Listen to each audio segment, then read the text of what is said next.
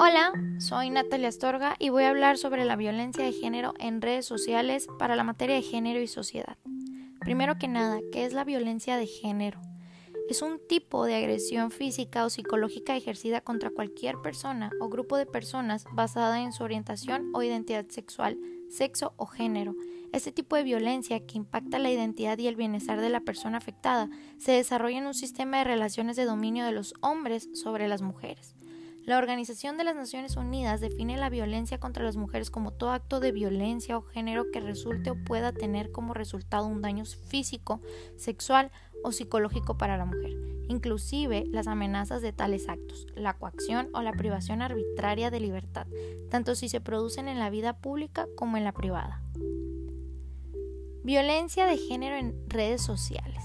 Por desgracia, las redes sociales se han convertido en el espacio perfecto para la agresión contra las mujeres, motivado sobre todo por la cuestión del anonimato.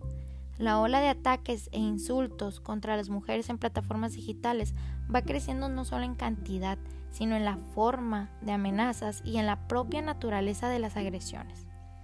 Este fenómeno, si bien no ha sido definido formalmente, se entiende como la violencia que se comete y expande a través de medios digitales como las redes sociales, correo electrónico o aplicaciones de mensajería móvil, y que causa daños a la dignidad y la integridad e impiden el empoderamiento, desarrollo y el pleno disfrute de derechos humanos como la dignidad, la libertad de expresión y a la información, la protección de datos personales y el acceso a la justicia.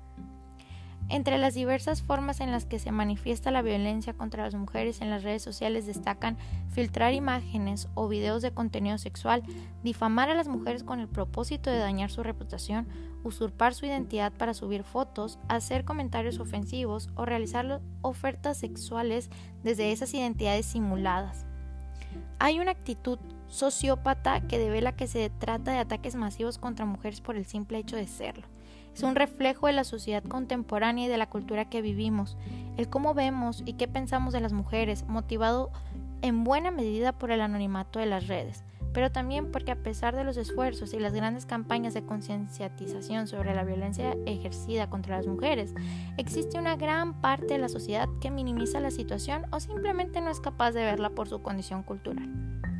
Lo que es virtual también es real.